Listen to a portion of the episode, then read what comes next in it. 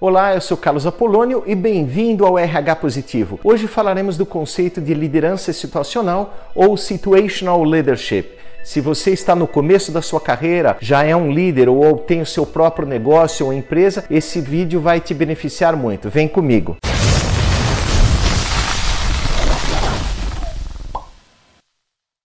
Hoje em dia conhecemos vários modelos de liderança, mas o que talvez você não saiba é que muitos destes modelos que já estudamos ou continuamos estudando têm uma mesma raiz. Uma delas vamos aprender hoje: Situational Leadership.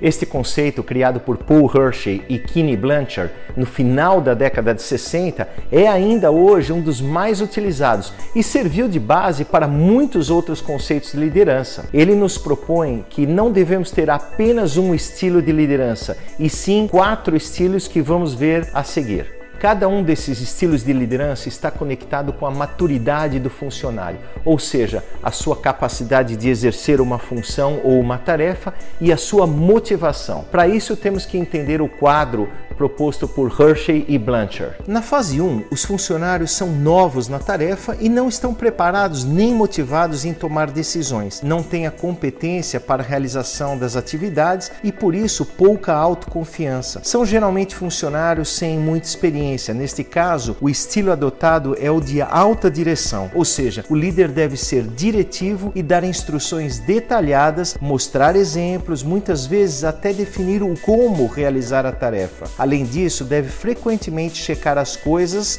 como estão indo, ter reuniões mais frequentes para garantir que tudo seja cumprido de acordo com o planejado. Portanto, para esse cenário em que seu funcionário está ainda aprendendo e tem pouca capacidade de realizar uma tarefa ou função, ou não está ainda motivado a tomar muitas destas decisões, até pela sua maturidade na função, o seu estilo de liderança deve ser o de direção ou seja, ser um líder diretivo. Já na fase 2, os subordinados ou funcionários já desenvolveram alguma experiência na função ou execução de suas tarefas, mas ainda têm alguma dificuldade. Nesta fase, eles já começam a ter motivação para tomar alguma decisão e, portanto, o que necessitam é mais coaching e treinamento. Aqui você não precisará ser tão específico em como realizar a tarefa, mas ainda deve estar atento e seguir dando estes treinamentos formais ou informais, até conhecidos como on-the-job training. Então, o estilo de liderança que você deve usar nesta fase é o de coaching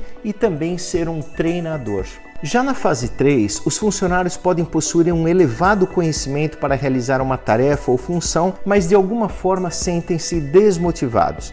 Essa desmotivação pode ter várias razões: problemas pessoais, falta de crescimento, reconhecimento, falta de um plano de carreira, ou a remuneração não está adequada, ou até mesmo uma desmotivação com os próprios líderes ou com a empresa. Se esta é a situação de seu funcionário, ou seja, altamente qualificado, mas com baixa motivação, então o estilo de liderança que deve ser usado aqui é o suporte para entender as causas e ajudá-lo a resolver a raiz de sua desmotivação. Finalmente, chegamos aos funcionários que estão altamente qualificados para a realização de uma tarefa ou função e também estão muito motivados para cumprir os seus objetivos. Nesta situação, o estilo de liderança que deve ser adotado é o de delegação ou seja, você deve deixar o funcionário mais livre para tomar suas próprias decisões, resolver os problemas, até porque ele já tem esta capacidade e motivação para isto. Desta forma, fica fácil entender que não existe só um tipo de liderança,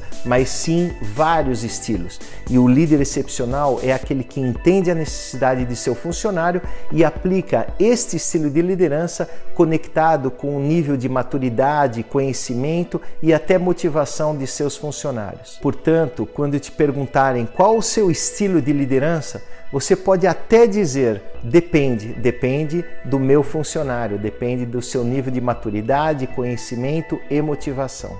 Bem, eu espero que vocês tenham gostado deste vídeo e se gostaram, deixe o seu like e compartilhem com amigos também. E não perca outros vídeos que já foram publicados também sobre o DISC, que se conecta muito bem com este conceito. Até breve.